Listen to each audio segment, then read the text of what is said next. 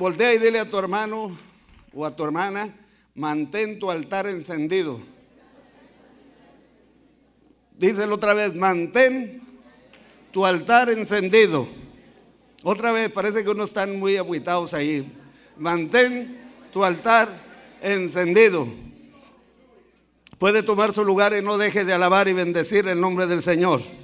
Gloria al Señor. Amén. En esta noche es la palabra la que nos va a hablar. La palabra del Señor nos, nos exhorta y está hablándonos que mantengamos el altar encendido. La Biblia dice que el pueblo de Israel había arruinado completamente el altar. Cuando usted vive una vida desenfrenada, cuando usted no ora, cuando usted no, no vive una vida en santidad, su vida está, su altar está arruinado completamente. Y por causa de que va usted apartándose poco a poco, eh, se está apagando la llama del Espíritu. Y usted no se da cuenta, porque no se da cuenta inmediatamente, sino que cuando usted quiere recapacitar ya está completamente frío, frío y ya no quiere usted participar ni quiere alabar al Señor ni quiere meterse verdaderamente a servirle a Dios como debe ser. El pueblo de Israel se había apartado de Dios sobre ídolos falsos, sobre otros dioses. Usted quizá a lo mejor no vuelva otra vez a la iglesia católica, pero a lo mejor hay, hay, hay ídolos en su corazón, a lo mejor hay, dioses ajenos en su vida, a lo mejor hay lepra en su vida. la, lepra eh, es tipo el pecado.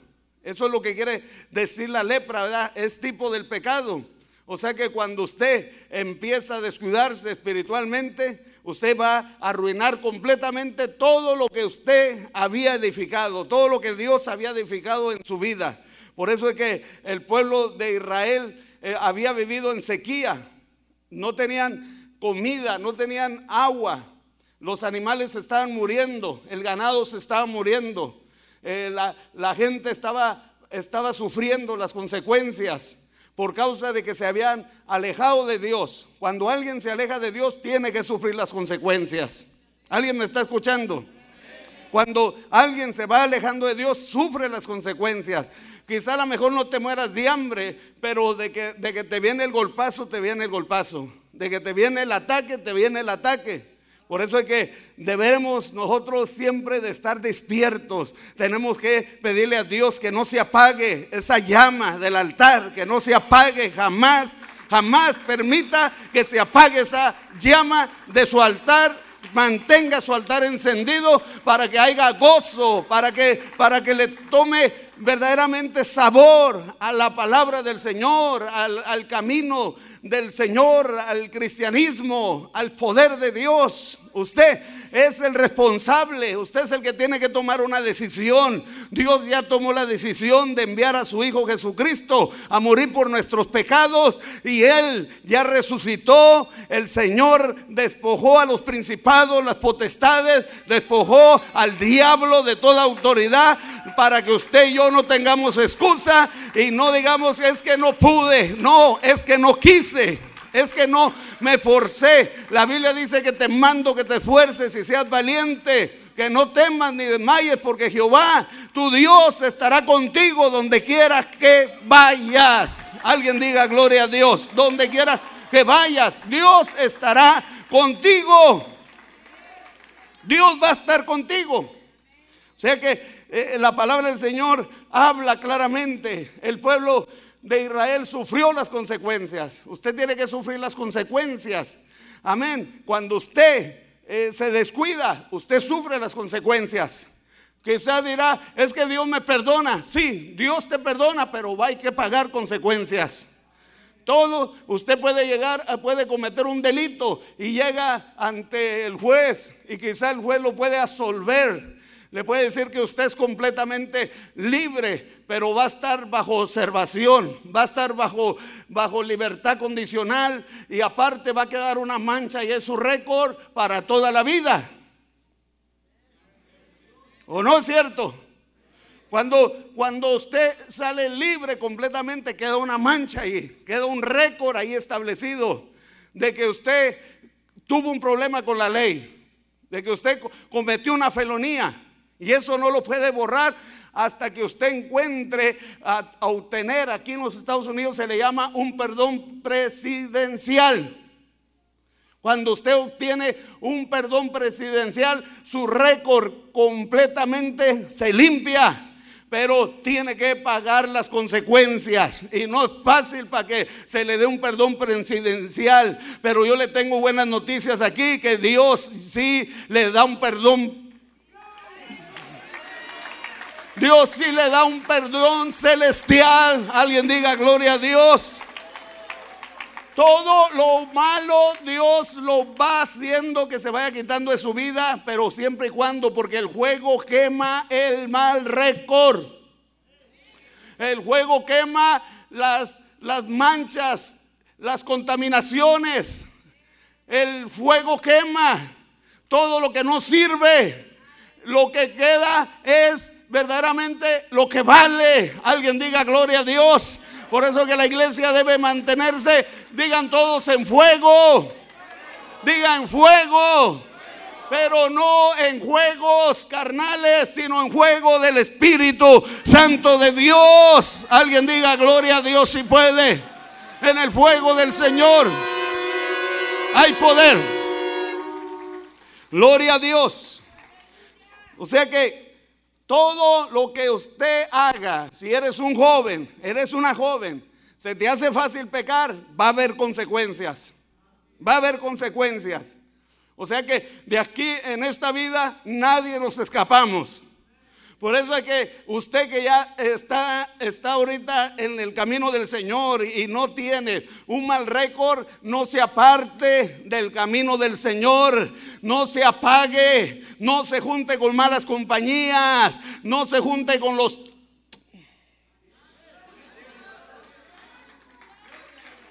con los tibios. Amén. No se junte con gente tibia, júntese con gente que tenga el fuego del Espíritu Santo del Señor.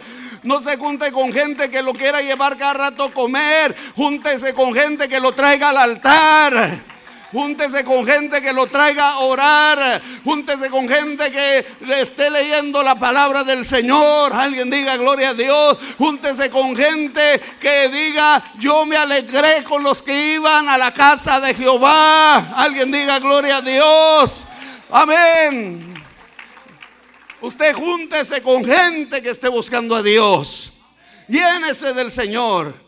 Un cristiano que no busca a Dios, hermano, no refleja el gozo, no refleja la alegría, no refleja, hermanos, nada. Vive una vida apagada. Por eso es que, aunque usted no sepa quizá mucha Biblia, quizá a lo mejor no sepa hablar mucho en lenguas, pero tiene el temor de Dios. Tiene el temor de Dios todavía no se ha enfriado, no se enfríe, llénese más de Dios. Alguien está aquí en esta noche, diga gloria a Dios si puede.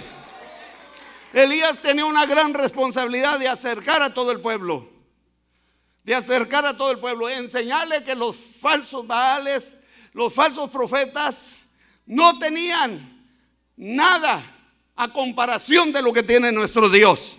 Nada de lo que está en el mundo te va a beneficiar. Nada te va a beneficiar. Lo único que te beneficia es lo que Dios tiene. Dios sí te va a beneficiar. Quizá no veas la bendición y la prosperidad inmediatamente, pero de que te va a caer, te va a caer, de que te va a ir bien, te va a ir bien, de que Dios te va a ir acumulando bendición tras bendición. Dios lo hace. Amén. O sea que esa es una decisión que, que yo tengo que hacer. Una decisión que tú tienes que hacer. O me apago o me enciendo más. Hay unos que empiezan poco a poco a coquetear con el pecado. A coquetear con el pecado. Cuando, cuando coqueteamos con el pecado, de tenga por seguro de que viene, que viene el golpazo. Viene porque viene. Uno tiene que recapacitar. Cuando está el juego encendido, recapacitas. Inmediatamente el juego hace que las serpientes huyan. Los demonios huyan. El fuego hace que todo lo que, lo que está alrededor, que está en peligro tuyo, hermano, haya una protección divina de Dios. Por eso es que cuando Jehová le llamó a Moisés, le enseñó una zarza ardiendo y esa zarza nunca se apagó del corazón de Moisés. Por eso es que oraba y subía al monte a orar 40 días y 40 noches. Alguien diga gloria a Dios y no lo hizo solamente una vez, lo hizo dos veces porque ese fuego lo encendió y nunca se le apagó ese fuego que había en la vida de Moisés. Alguien diga gloria a Dios. Hay poder. Gloria a Dios. Usted empieza a coquetear con la computadora. Eh, empieza a coquetear ahí con la computadora. Y luego dicen, ay, me enviaron un virus. Eh, mañosos. Eh, empiezan ahí a, a recibir pornografía. Y ahí están.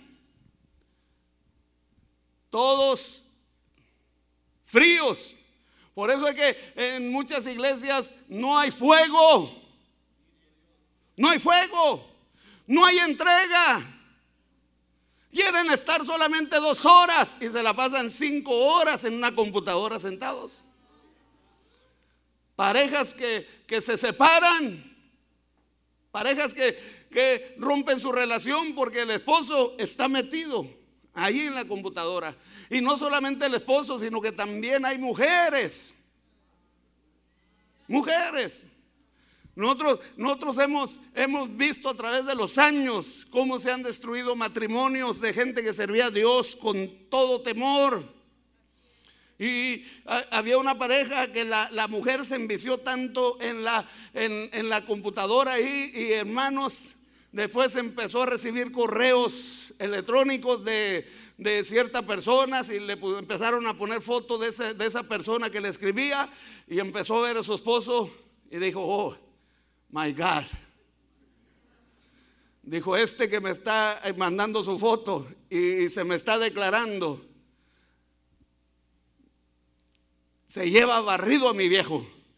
El otro estaba chaparro, gordo, medio chimuelo,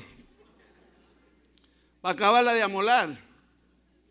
Pues se enganchó, se enganchó.